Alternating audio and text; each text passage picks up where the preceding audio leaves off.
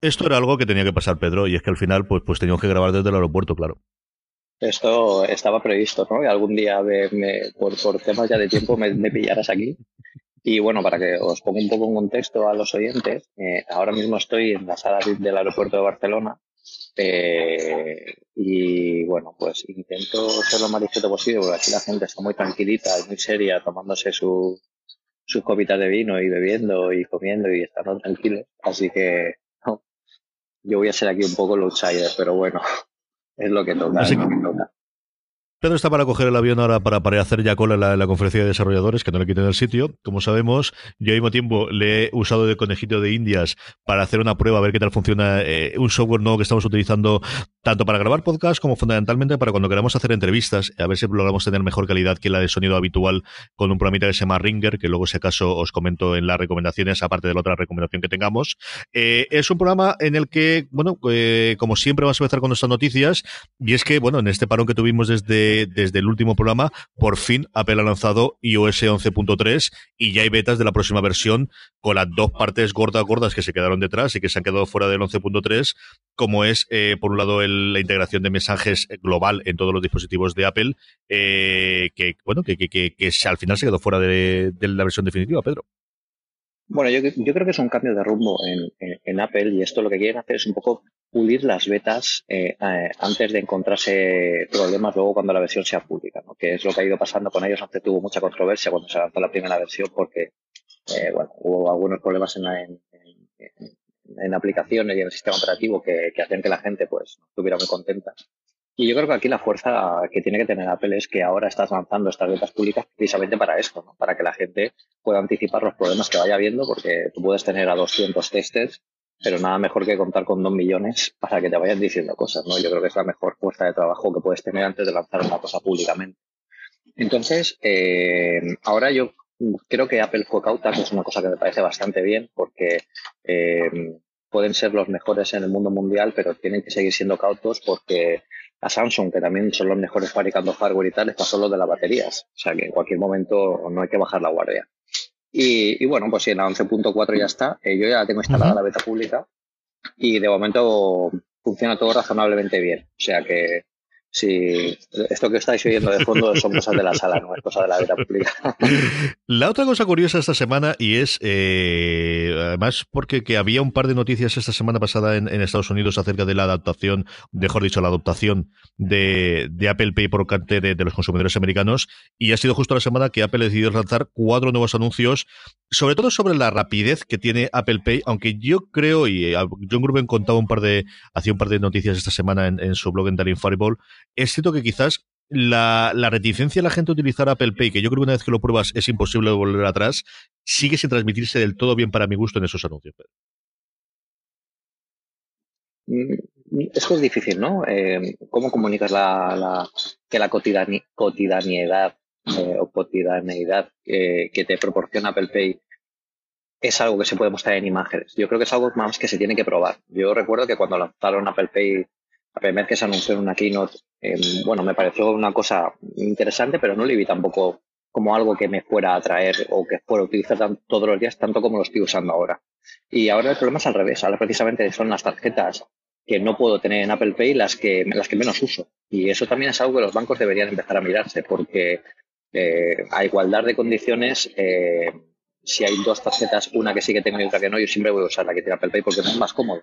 Al todo comodidad y naturalidad. Entonces, eh, es difícil transmitir esos dos, esas dos sensaciones en un, en, una, en un anuncio publicitario, por mucho que, por mucho interés que pongan. Así que, que bueno, eh, yo creo que es más llamar la atención sobre un producto o, decir a la gente que está ahí, más que como, bueno, que ellos entiendan lo que se puede hacer con él o lo cómodo que puede ser en el día a día, que al final hasta que no lo prueban no, no tienes ese detalle. Y luego la gran noticia, desde luego, de la semana. Luego hablamos con los rumores que también han sido muy importantes, pero la gran noticia confirmada de la semana y además de la nada, porque los rumores sí que llevamos bastante tiempo eh, comentándolos, y es que, eh, bueno, pues tenemos un nuevo jefe en la oficina, tenemos un nuevo jefe para la división de Machine Learning y de estrategia, de estrategia de inteligencia artificial, una de las 16 personas únicamente en Apple que va a reportar directamente a Tim Cook, y es ni más ni menos que John G. Andrea, que era el jefe de inteligencia artificial de Google, pero también era el jefe, que esto no se renaza en otros sitios, de búsqueda, que al final sigue siendo lo que le da de comer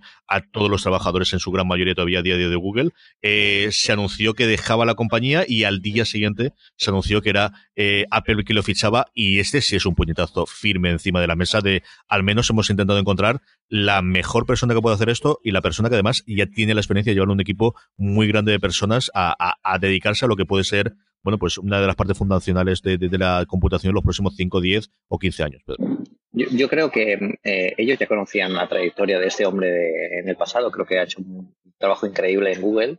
Em, y, realmente, como tú dices, son dos trabajos. Uno por, es el, jefe que dirige la división de Machine Learning y estrategia de, de, inteligencia artificial y el jefe de búsqueda, que en su momento quizás fueran dos áreas separadas, pero que al final han, tenido que converger por, por razones obvias. ¿no? la inteligencia artificial se empieza a aplicar en todos los ámbitos de, del mundo tecnológico y es algo que, que bueno, eh, que Google seguro que echará mucho en falta, pero tiene mucho más talento también en la compañía para, para, hacer este trabajo. Y aquí lo que hará él dentro de Apple es dar un paso más. Ya no se trata solo de buscar cosas o de, eh, o de utilizar estos motores de aprendizaje dentro de, un buscador de los productos de Google, sino quizás, bueno, pues evolucionar Siri, que es algo que si lo han contratado para eso, para perfilar cosas en Siri, ya van un poquito tarde, porque ya Siri ya se, empieza a quedar em, mm, bastante atrás con respecto a la competencia. Entonces, em, si él ayuda, aunque sea a dirigir la división que ahora mismo eh, está evolucionando Siri, o a lanzar nuevos productos con Siri o por nuevas eh, formas de, trabajar más eh, más útiles. El otro día un compañero me, me comentaba que con, con, el asistente de Google le preguntaba el partido cuándo va a jugar el Boca Juniors porque es argentino y te lo decía al instante cuándo, cuánto, cuánto había quedado la última vez y tal. Y conseguir eso todavía le cuesta, ¿no? Parece que no hayamos evolucionado desde que salió del 4S o con pasitos muy pequeños y la competencia va muy rápida. Entonces, esto es muy importante. Yo creo que también que se haya hecho público de esta forma también es un poco la forma de Apple de llamar la atención, decir, ojo, Sabemos que estamos en esto eh, con mucho campo de mejora, pero es algo que vamos a cambiar porque estamos haciendo fichajes para este sentido. Y desde luego, este fichaje yo creo que no podrían hacer en el mundo nadie que tuviera tanto repercusión mediática como él y que fuera tan importante para la compañía porque ya conoce lo que es trabajar en una compañía de las características de Apple eh, estando antes en Google. O sea que va a venir, van a venir cosas interesantes con él. Seguro que lo vemos antes de lo que pensamos. Rumores, rumores, el gran rumor de la semana eh, lo vamos a comentar después en el tema de la semana, porque además eh, Pedro escribió un artículo eh, espectacular en, Apple Esfera sobre ello y es el posible cambio de rumbo y dejar atrás los procesadores Intel en el escritorio e irnos a bueno pues a, chips propios generados por, por Apple. Ya es algo que hemos comentado varias veces, pero sobre todo a partir de un reporte de Bloomberg de esta semana se ha vuelto a, extender esa, esa espita. Pero sí que tenemos otra cosa que comentabais también en Apple Esfera y es, bueno, a dónde va los próximos modelos de iPhone y eh, comentabais cómo es posible que esté experimentando, por un lado, con gestos no táctiles, con gestos que directamente eh, puedan entender el nuevo teléfono y con pantallas curvas, que acuérdate que esto fue algo que cuatro o cinco años estuvo muy en boga de que los nuevos eh, teléfonos irán a pantallas no curvas y, se volvió a abandonar y parece que vuelve a resurgir un poquito el, invento. Yo creo que la, idea de Apple de las pantallas curvas es distinta a la que tiene el resto de compañías. como tú dices, cuando esto se empezó a hablar y Samsung empezó a sacar los, los primeros Galaxy Edge y todos estos modelos que también otras compañías han, han, han, imitado, eh, es más casi para poder utilizar estos bordes para hacer cosas. ¿no? Eh, yo creo que Apple la idea que tiene es de eliminar completamente los bordes de esta forma. Y es un, es un, es un tema de fabricación. Em, eh, mm, dudo bastante que Apple utilice los bordes de las, de los, de los nuevos terminales como para poner cosas como eh, ponía Samsung que ponía reminders y ponía botones, que al final era un lío para cogerlo con la mano. Pero sí que lo puedo utilizar Apple en el tema de diseño industrial, que es donde eh, eh, sería muy potente. Y esto es tan fácil pensarlo como que si tenemos algo que es todo pantalla y todo se puede convertir en una pantalla, es mucho más fácil integrarlo que si tienes que conseguir una pantalla, aunque sea con bordes mínimos, que además tiene que estar incrustada en un marco. Siempre van a haber marcos. la forma de quitarlos por completo y hacer que todo lo que ves en, frontalmente sea, sea pantalla sin ningún marco es tener estas pantallas curvas. Y yo creo que va más por ahí que por otra cosa. O incluso, eh, porque aquí se habla mucho del, iPhone, pero yo creo que también tiene cierto sentido que esto empiece a funcionar, por ejemplo, en el, en el Apple Watch. con algún modelo que sea ligeramente curvado, también con este mismo efecto de, perfil infinito, o para, correas que tengan mini pantallas, eh, bueno, eh, incluso para HomePod, ¿no? Podemos imaginar un HomePod del futuro con una pantalla curva que rodee toda la estructura superior. Eh, yo creo que es algo que, Apple debe estar ahí investigando y seguro que vamos a sacar, bueno, se van a, van a salir productos que, que no sea todo lo que todos tenemos en mente, ¿no? El típico Galaxy Edge, sino algo que, utilicen más para a la hora de diseñar nuevos, nuevos dispositivos. Es muy interesante también, por cierto, el tema de los gestos no táctiles. Eso lo he yo. Sí, exactamente, porque fíjate, en, el iPhone 10 el hecho de desbloquear la pantalla sin, sin, sin tocarlo parece una tontería. Yo sé que la gente que lo tenéis lo, lo entenderéis, la gente que no lo habéis probado aún, eh, es una maravilla mirar el móvil y que directamente se desbloquee. Les parece que sea cosa del futuro. Y ver las notificaciones igual. O sea, es muy cómodo. Es mucho más cómodo de lo que parecía en un principio cuando se quitó el, famoso Touch ID. Que ahora ya el Touch, ID, cuando vamos a, volver a algún móvil que lo tiene, me parece un poco incluso del pasado, ¿no? Volver a tocar la, huella para poder desbloquearlo. Y el tema de, de los gestos eh, puede ser muy interesante no solo para para abrir aplicaciones o para utilizar aplicaciones, sino también para, para dentro de esas aplicaciones para poder eh, eh, sacarles un lujo más cómodo. Por ejemplo, una aplicación de lectura de libros en el que se pase la, se pase la hoja cuando la, eh, la vista ya llega al final de la página. Cosas así que, bueno, que son usos que serían casi de ciencia ficción, pero vamos, sería la misma ciencia ficción que cuando hace tres años nos dijeron, nos, anticipábamos que eh, hoy vamos a desbloquear el teléfono con la mirada. O sea que todo, todo puede llegar.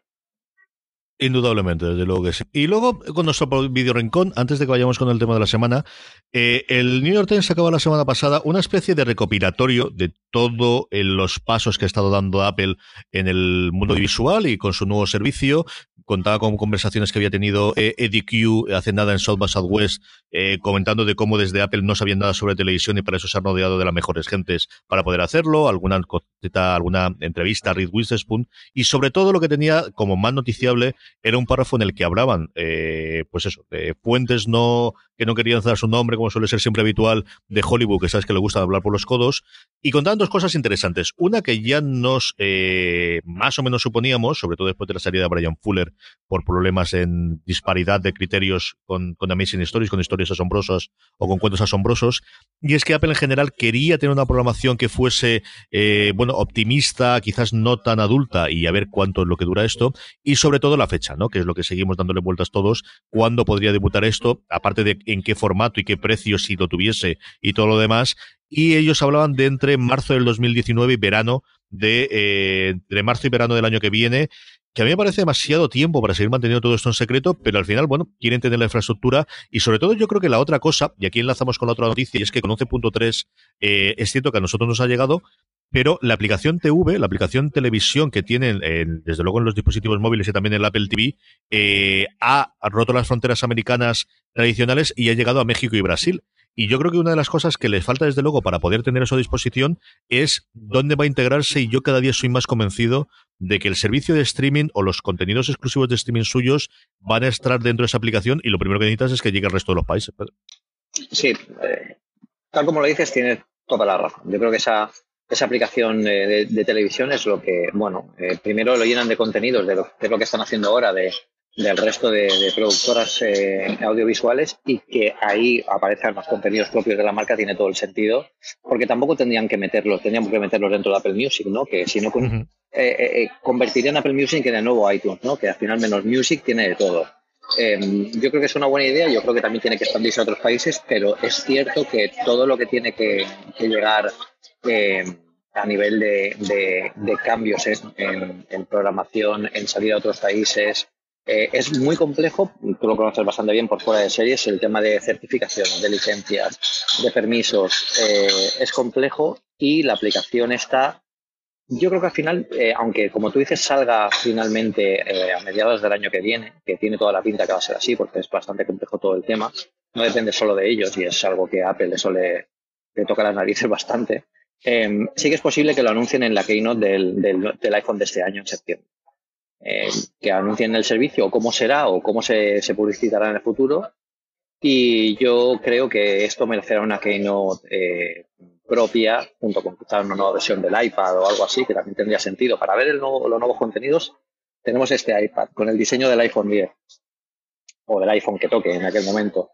Em, pero bueno, va a tardar un poco y, lo que es importante es que se están rodeando del conocimiento necesario. Esto no es como cuando lanzaron el iPhone, que no eran expertos en móviles, pero sí en tecnología y en, y en saber cómo ofrecer esas herramientas a la gente, cómo, cómo ofrecerlas de forma natural. Entonces, aquí en este caso, el conocimiento, el expertise, el, how-to de, la industria del cine, eh, está bien que, lo aporten quienes realmente tienen experiencia en esto para que Apple eh, pueda darlo todo desde, el principio. O sea que, de momento, esto va lento, pero parece que va por buen camino y como hemos hablado antes con, las, con la salida de, las, de la nueva versión de iOS, eh, lo están haciendo de forma muy pensada.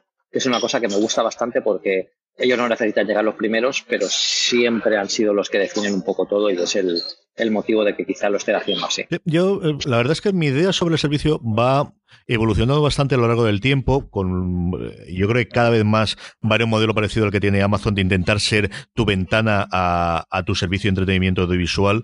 Creo que ahí el gran problema que tienen y, el que puede decantar la balanza que eso siga adelante si Netflix mm, permite que se integre dentro de un servicio externo, que era una cosa que a mí me lo dices hace cinco meses y te digo es totalmente imposible. Netflix siempre va a controlar la experiencia de usuario, pero ya han anunciado que en Sky, en Inglaterra, van a hacerlo, que van a integrar los eh, contenidos de Netflix dentro de la propia plataforma de Sky, no como un sitio independiente, sino de inicio eh, a la misma par, y hay rumores muy fuertes desde ahora se han caído un poquito, pero hubo rumores muy fuertes hace cuestión de un par de meses de que se iba a hacer lo mismo con Movistar Plus. Entonces, si Netflix, eh, para sobre todo de crecimiento, cree que esa puede ser la estrategia, yo creo que exactamente igual entrará en Amazon y entrará en un posible televisión de Apple eh, a, medio plazo, ¿no? Y yo es una cosa que llevo tiempo dando vueltas a la cabeza, a ver si me, algún día eso me siento a escribirlo y sobre todo le creamos un gran angular o volvemos a crear un sitio de donde estamos a día de hoy, igual que lo hicimos hace cosa de medio año, de donde está entonces el servicio de, de, contenido de audiovisual de, Apple. Este el video rincón y como os decíamos antes, eh, teníamos eh, un rumor muy muy fuerte que tiene toda la pinta de que esto va adelante. Y ya no es que tengamos esos rumores, que Pedro incluso se ha atrevido a dar un posible timeline, un posible línea temporal de cómo se puede hacer esa transición, que es la que yo creo que es totalmente imposible que se eche la marcha atrás.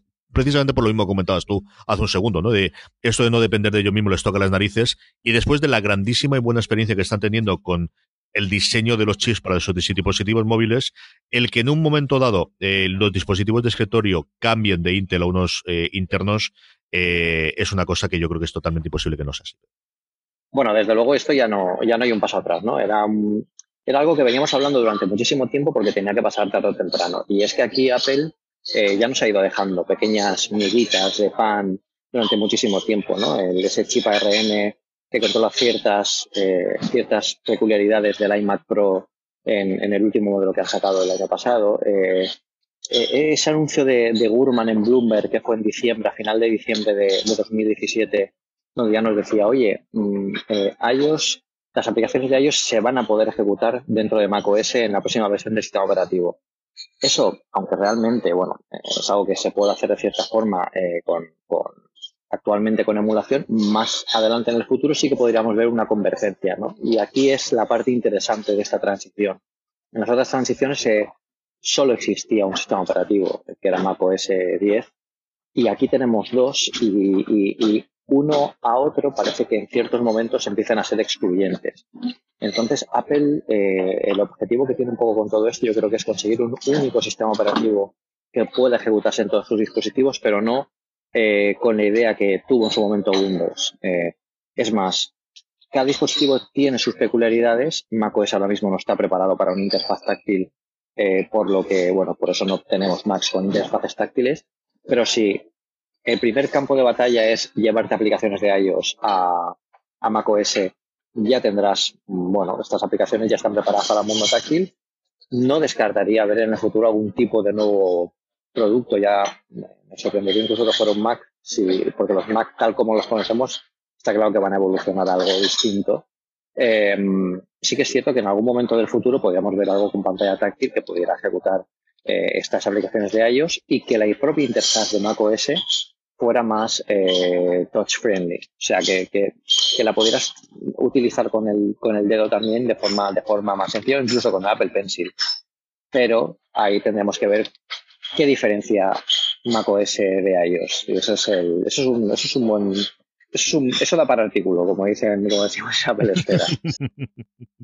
lo que sí que está claro por lo que comentas es que todo este engranaje y luego la línea temporal que tú haces de en qué fechas eh, podría entrar, no solamente el cambio del hardware, sino esa adaptación a software, ese mítico mazapán o marcipán que teóricamente se desvelaría en la conferencia de desarrolladores y que unificaría un poquito, sobre todo, todo el desarrollo en, los dos sistemas operativos eh, de Apple a día de hoy. Mm, claro, es que aquí eh, yo comentaba en el artículo, que es un artículo me, me, encantó escribir porque en la época en la que se hizo la última transición a procesadores Intel, Apple Sphere no existía, eso fue en 2005, y Apple Sphere apareció en 2016, eh, perdón, en 2006, 2016 no, ya es un poquito más.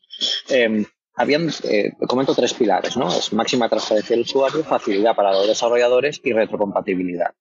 En aquel momento la retrocompatibilidad se hizo con una capa de emulación eh, llamada Rosetta, que fue un éxito rotundo. La industria eh, felicitó y ganó varios premios este, este software invisible, que además Apple lo publicitaba así. Es un software increíble que no verás jamás. ¿no? Es una, una, forma muy chula de publicitarlo aquí.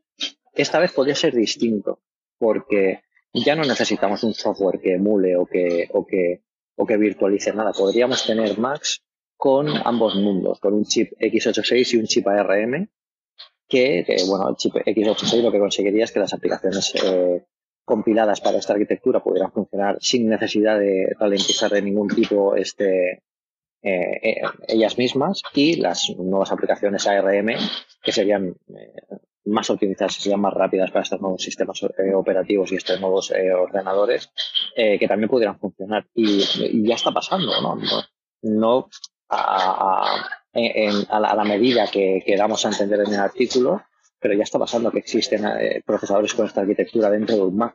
Yo creo que esta final tenderá la balanza a equilibrarse entre ambos mundos hasta que llegue un momento en que ARM gane más peso y la arquitectura eh, x86 al final acabe por extinguirse, que, es lo que pasó con, con la arquitectura PowerPC, pasaron Rosetta, pasaron los binarios universales, que no sé si os acordaréis lo que eran, era cuando tú compilabas una aplicación que funcionaba, que funcionaba para los dos mundos, para la arquitectura x86 y la arquitectura PowerPC. Eso, el problema que tenía eso era que las aplicaciones pesaban muchísimo, porque en realidad contenían dos versiones de la misma aplicación, una por arquitectura. Eso se puede, se puede evitar si Apple hace esta emulación por hardware, introduciendo estos eh, chips dentro de los nuevos eh, ordenadores, con lo que es un paso más en el futuro. Ahora mismo es posible porque los chips, la fabricación de chips es más barato. Apple, eh, recordemos que compró PA Semiconductor hace unos años, quizá por preveyendo este, este paso en el futuro. Y bueno, todo parece alinearse al camino que, está ahí. Yo no sé si mi cronología acertaré mucho o poco en esta cronología. Yo creo que es la plausible. Yo creo que incluso podría alargarse un poquito más. Me decían alguna en los comentarios que el, el 2021 era, estaba muy lejos, pero es que estamos hablando de un cambio radical en el corazón de, de la compañía que no solo afecta a macOS, porque también afectará eh, al desarrollo propio de iOS y de las aplicaciones, con lo que con lo que es bastante prudente, que de nuevo hablamos de prudencia en un lanzamiento nuevo de Apple, eh, hacerlo poco a poco y hacerlo con, pues con cierta eh, cabeza, que es como, como se hizo en aquel momento. Aquí yo lo que quería destacar es una cosa muy importante. Se ha criticado mucho a Apple, al Apple post Steve Jobs, de que bueno, que no está siguiendo sus, su rumbo, su camino. Eh, lo que está haciendo Tim Cook ahora mismo con esta transición es seguir estrictamente órdenes de Steve Jobs en su momento. Yo estoy completamente convencido que existe una versión de macOS compilada para ARM en algún Mac ultra secreto ahí en las catacumbas del Apple Parks. Y, y esto es parte de, la línea de tiempo que seguro que la hizo mucho más extensa que la mía y seguro que esa la van a cumplir más a rajatabla eh, para, el futuro. Y es parte del ADN de Apple lo que está pasando ahora mismo y prácticamente que los meses los años que nos quedan, eh, que, vamos a vivir ahora mismo con Apple, eh, van a ser increíbles, porque esto no solo va a cambiar cómo utilizamos las aplicaciones y los sistemas operativos, sino va a dar lugar a nuevos dispositivos y nuevas posibilidades, porque el resumen de todo esto es que Apple va a ganar una libertad creativa sin precedentes en la historia de la compañía. O sea, ya no van a tener nada que los pare. y, ninguna hoja de ruta los va a parar, ninguna compañía les va a decir que no tienen los chips preparados y nadie les va a decir que esto no se puede hacer o que esto sí que se puede hacer. Van a dominarlo ellos por completo. Yo creo que al final esto es lo que diferencia eh, esta, esta empresa del resto. Yo recuerdo esa transición que comentas tú en el, el, 2004, en el 2005. Y yo tuve el, yo tenía un Mac de creo hace un par de años aproximadamente, un, vamos, entonces el, monstruo que había 17 pulgadas portátil, que es el que utilizaba, porque eran unos mundos en los que no existía Dropbox, ni existía nada más, y me era mucho más cómodo llevar para arriba y para abajo el, el mismo ordenador y poder trabajar en el despacho y en casa con él.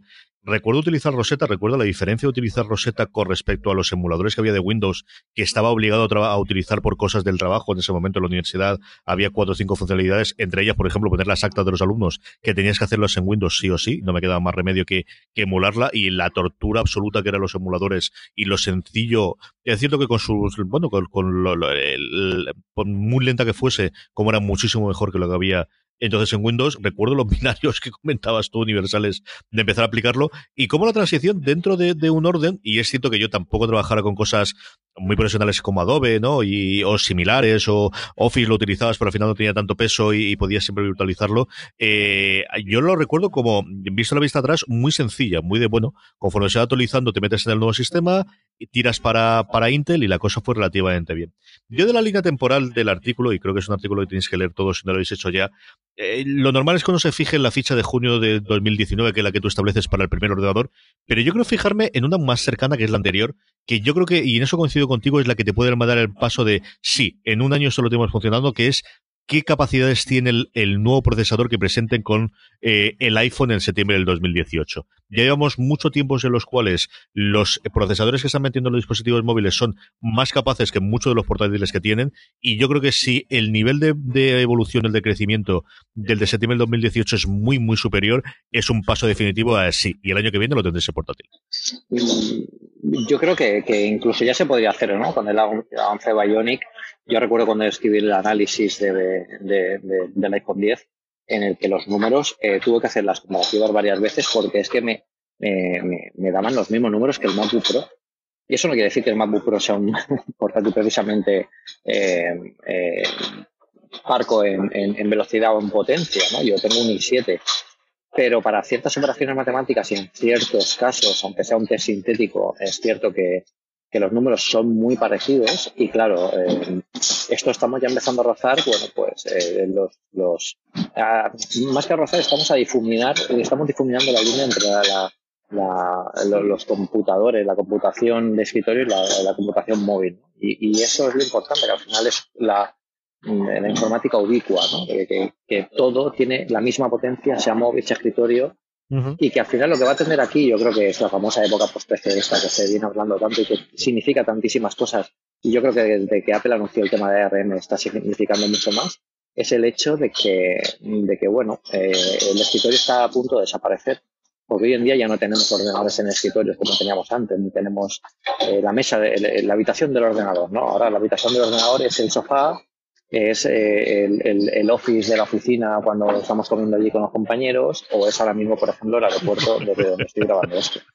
Entonces, claro, es, es un cambio importante que, que, que, también requiere cambio en cómo utilizamos los dispositivos y que estos dispositivos estén preparados para ello. Y los pasos que está dando Apple en potencia eh, están dejando bien claro que, que es lo que quieren, es lo que quieren hacer. Veremos a ver qué ocurre en la conferencia de desarrolladores con el proyecto de Marzapam, veremos a ver qué ocurre con el, con el dispositivo y desde luego, bueno, pues cómo se hacer esta transición, que yo creo que todo el mundo la da como inexorable y es más la fecha de cuándo va a ocurrir esto y en qué condiciones va a ocurrir esto, que sí va a ocurrir, que yo creo que ya lo damos todos por absolutamente descontado. Vamos a ir con las recomendaciones, pero antes, y además especialmente este porque es el primer programa del mes, dar las gracias a todos nuestros mecenas, a toda la gente que mes tras mes apoya una cosa más directamente desde mecenas.postal.fm. Ahí sabéis que tenemos todos los programas de patrocinio de la cadena y si buscáis una cosa más lo tenéis. Eh, gracias a nuestros 12 mecenas actuales, incluidos a todos aquellos que se han juntado a Loradma, a Don y a Dimas, que se han unido el, este último mes. Así que gracias a ellos, junto a José María Bernach, a Gonzalo Htepal, a A Corcumán, a Josu, a Naveta, a Desan-05 y a Javi Losana por, eh, por apoyarnos y si queréis sumaros a ellos y permitir, bueno, pues que podamos seguir haciendo una cosa más durante muchísimo tiempo, sea en el en el aeropuerto, o sea en casa, o sea donde sea, eh, ya sabéis, mecenas.postal.fm. También sabéis que nos podéis ayudar de una forma muy sencilla y es la próxima compra que hagáis en Amazon España. Si entréis desde amazon.postal.fm, amazon.postal.fm, en vez de la forma que habitualmente lo hagáis, a vosotros la compra os costará lo mismo y a nosotros nos estaréis ayudando indirectamente. Eh, y como os decía antes, es el primer programa del mes, así que hay que hacer el sorteo del pasado mes de marzo. Tenemos a 10 de nuestros mecenas que están en el nivel de 5 euros que pueden optar al premio. Yo he hecho aquí un random, como no sabía si Pedro iba a poder hacer el random.org, lo he reorganizado yo de los que teníamos. Pedro, dime un número de 1 al 10. El 8.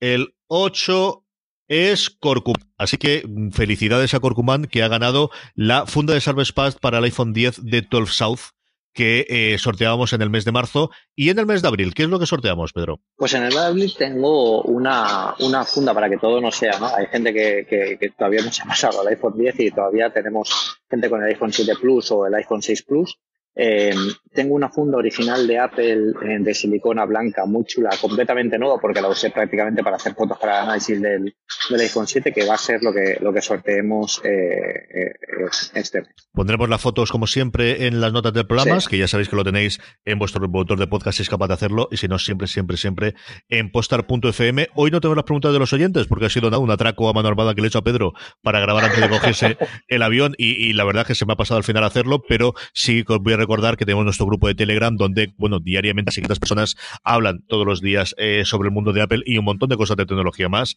Telegram.me barra una cosa más, le dais directamente en vuestro navegador del móvil, os servirá Telegram, si no lo tenéis instalado, os, eh, indicará que lo instaléis, si se lo tenéis instalado directamente, os podréis unir al grupo. Lo que sí que tenemos, antes de terminar, como siempre, son las recomendaciones, Pedro. Sí, yo, esta semana tengo una, una, recomendación que, bueno, es algo que seguro que conocéis, que es un teclado, es SwiftKey. Eh, yo durante muchísimo tiempo he usado el, el Gboard este que sacó Apple, me gustó mucho porque combinaba de forma bastante inteligente el tema de los emoticonos, los emojis, y bueno, funcionaba bastante bien. Eh, SwiftKey lo había probado alguna vez y me había gustado, lo que pasa que lo, lo veía demasiado engorroso a la hora de utilizarlo. Ahora han sacado una nueva versión que os animo a que os bajéis eh, porque funciona muy bien, está muy orientado, es lo han hecho mucho como, como, como está en, en Gboard, eh, con pestañas, y es una forma muy cómoda, eh, va muy rápido, muy rápido, y es yo creo que más personalizable que Gboard, o sea que mm, yo ese ahora mismo el, el, teclado que estoy utilizando en exclusiva en el teléfono, tengo desinstalado hasta los, los nativos de, de, de, español e inglés, y solo tengo este, que además es multidioma, y, bueno, funciona muy bien. Eh, si, no, si le disteis una oportunidad en su momento y lo descartasteis como yo, de volver a, él y probarlo, porque de verdad que puede ser, eh, es, un, es un, algo digno de, de volver a probar.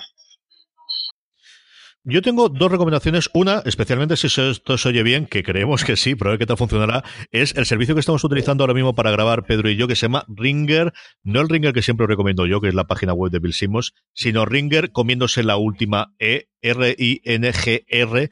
Es un servicio eh, competidor de Zencaster, que es el que habitualmente utilizamos, que tenía un problema hasta hace no demasiado tiempo con respecto a Zencaster, y es que solo permitía conversaciones a dos, que para una cosa más nos venía muy bien, pero para todo el programa de especialmente de fuera de series en el que normalmente somos tres cuatro personas no podíamos utilizarlo y por eso no lo usé pero siempre había tenido eh, detrás de la oreja por la otra gran ventaja y es que te permite eh, que la gente tiene una aplicación propia para Android y para iOS. Entonces es tan sencillo como un invitado que normalmente no utilice eh, Skype para grabar o que no tenga que utilizar o que no tenga un ordenador de escritorio con un micro y unos auriculares, pero sí tiene como mínimo unos eh, auriculares con micro que, que, pueda colgar para el móvil que le permita grabar muy fácilmente, unos AirPods como es el caso de Pedro con lo que está grabando.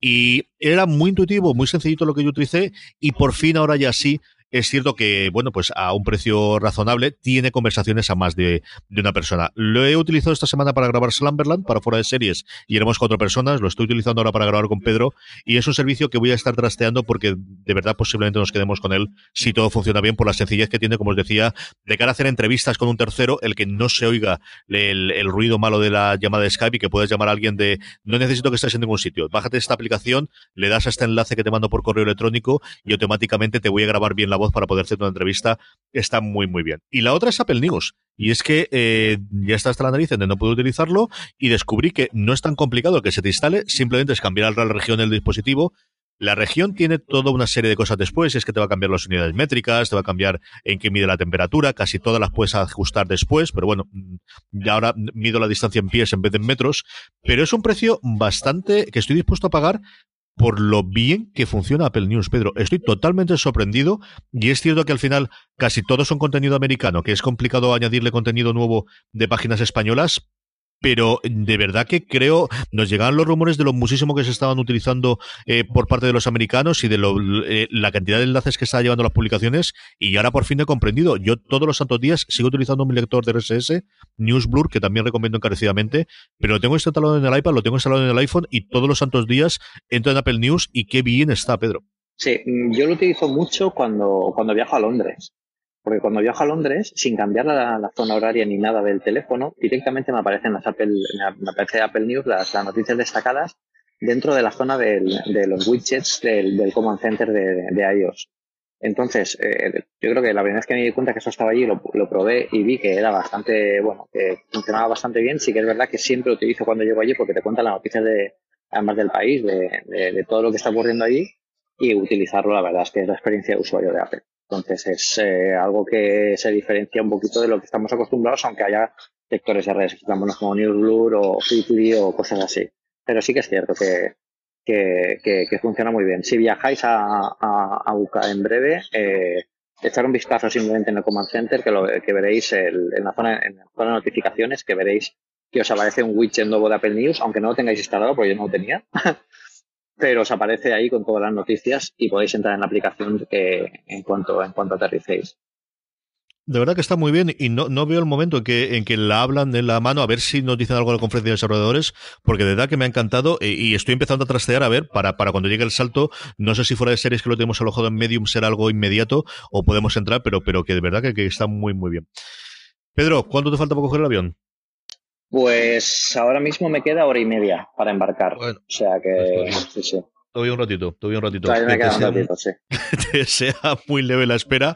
Espero que se oiga bien, espero que hayáis disfrutado con este programa especial donde lo haya de una cosa más. Si no pasa nada, volvemos la semana que viene en una cosa más. But there is one more thing. And we've managed to keep it secret. El próximo desde un avión.